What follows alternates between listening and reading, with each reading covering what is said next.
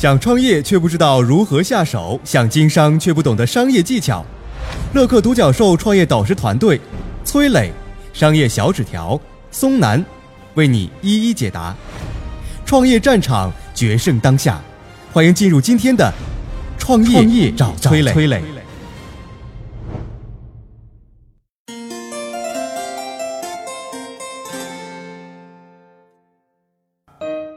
零食界的网红品牌三只松鼠，二零一八年营收稳居电商零食类第一。双十一用了九分二十六秒，成交量就突破了一个亿。而品牌创始人张燎原更是放出豪言，二零一九年营业有望突破一百亿。三只松鼠为什么发展这么快？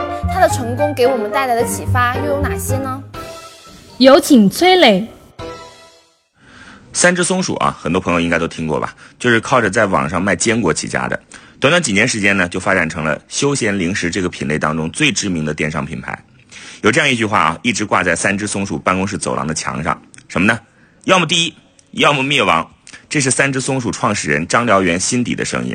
他始终认定啊，宁可做鸡头，不能做凤尾，就是说宁可把这个事情做小，但也要争得第一。这种个性也体现在了他做这家企业的方方面面上。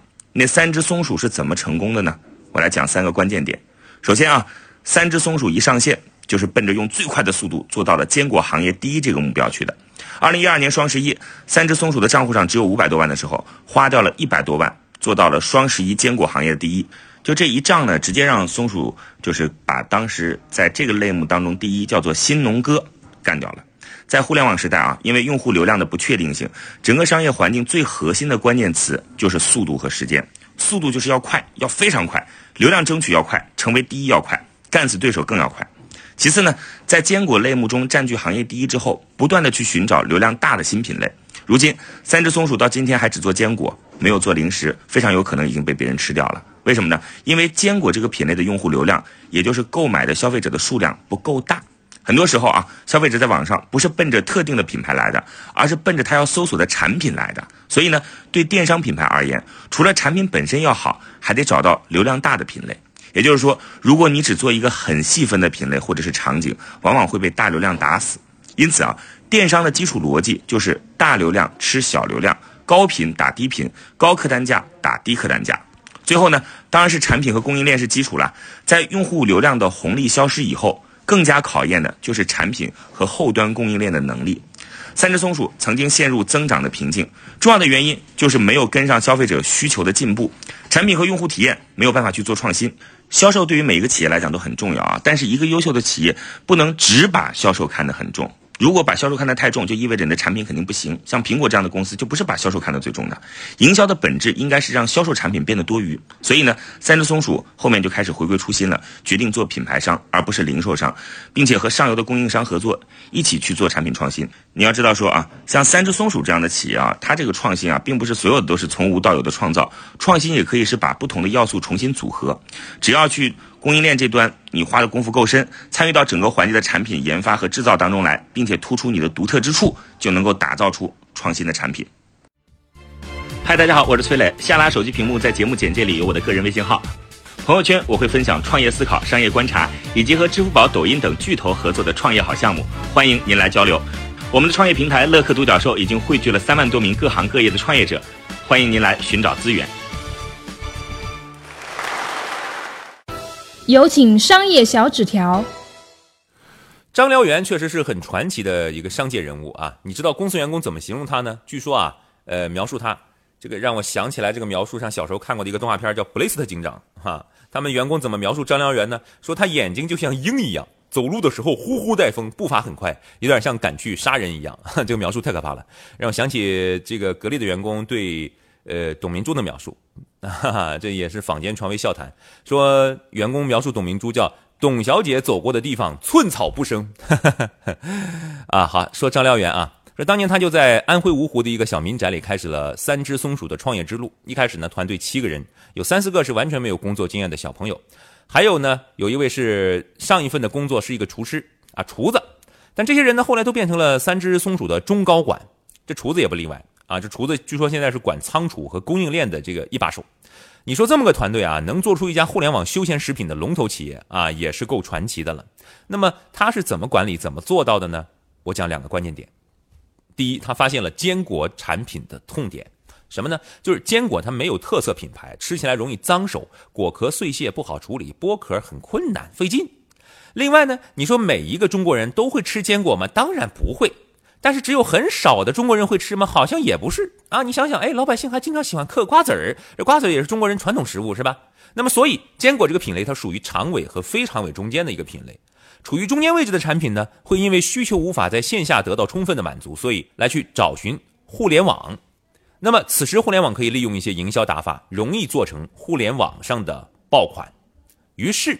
三只松鼠对应着就打造了三只松鼠这样的一个呆萌的形象。那以前的瓜子儿叫什么？傻子瓜子儿，对吧？你还那别的品牌吗？呃，好像说不出来啊。那么在网上啊，有一个互联网的坚果品牌，可爱的小松鼠，你一下记住了，很呆萌吗？啊，三只松鼠还在每一个快递包裹里呢，放了一些湿巾和果壳袋。你看，尊重用户体验，往哪扔呢？哎，有个小袋子，这个手挺脏啊。吃完之后，哎，有个湿巾。你比如说夏威夷果这玩意儿，我挺爱吃的，但是呢，夏威夷果要撬开很难，你用牙咬啊，你牙绝对得崩，怎么办呢？你需要有一个小铁片把它撬开。那我家里会不会像放一把喝普洱茶的这个茶刀一样啊？我专门放一个开夏威夷果的这个呃小铁片呢？一般人不会有，那怎么办呢？哎，三只松鼠就会知道，随袋子里头会装一个专门开夏威夷果的小铁片儿。呃，做工不咋地。成本一看也很便宜，但是你不会心疼啊，用完你就扔了得了啊，你用完不舍得扔你就放着都行，就是你需要这个小铁片来开壳的时候，你不用专门去找，哎，袋里就有，这就很容易抓住年轻人的心，啊，年轻人买东西第一啊，现在很多人啊，我不能说绝大多数，是很多人对于自己特别喜欢的东西，在意的倒不是价格，不是一定图便宜的，而是愉快的体验感，被尊重的感觉，愿意为品牌溢价。买单，愿意为体验溢价买单，再通过电商渠道三只松鼠铺开销售，缩短流通环节，就能把价格降低下来，做成最终的一个大众的爆款。然后第二点，我要说，三只松鼠把传统的电商购物体验上升成了这个情感式的用户体验。怎么做呢？就是呃，从一个称呼开始的，用松鼠的口吻喊消费者啊，你淘宝你去找客服，他都叫你什么亲啊，亲爱的啊，缩写为亲。那么你去找三只松鼠的客服呢，人家回答叫主人。啊，你可以想想想象一下那个松鼠的口吻，主人主人啊，那种很卡通，是吧？那小松鼠叫你一声主人啊，然后和消费者把天聊好，建立情感链接，从喊一声主人开始，然后到生产制作，再到包装，他们全部都是松鼠化的一种企业文化吧。而且推出了同名的这个漫画还是动画片啊，据说啊，还植入这个热门的网络剧，你看一些这个网络剧啊。呃，热播的电视剧，哎，里面的男男的帅啊啊，女的靓啊，都帅哥美女，都高端商务人士啊，小西装天天穿的啊，CBD 里办公啊，没事呢聊天的时候，哎，这电视剧里，这就就吃三只松鼠啊，年轻人看好，这玩意儿吃了就是等于说是白领了是吧？好，我也买，你看，这叫全方位的去强化松鼠的品牌形象。张来元他自己说过呢，说最好的营销是看不见的营销啊，这个话呢听起来是玄的乎的，那其实呢。呃，仔细理解起来，也就是我以上说的几点。现在的三只松鼠成功的实现了将无形的营销融入到有形的营销当中，啊，就是松鼠这玩意儿到底是啥，确实看不见。但是呢，你又可以把它变成一个卡通形象，一个声音形象，一个称呼顾客为主人等等等等这些有形当中，最终建立起品牌和消费者沟通的一个语言体系。所以，现在的企业不要再把消费者当客户。如果你有这个能耐，你有这个思维，你要定位成把消费者当朋友，普通朋友很容易，成为好朋友，那得费点心思，下些功夫，想得周全，服务周到。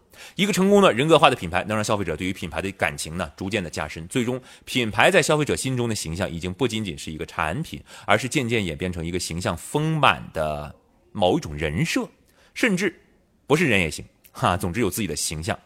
这个形象就包含了个性、气质、文化内涵，这时候你才牢牢的占据了消费者的心智，成为他离不开的好朋友。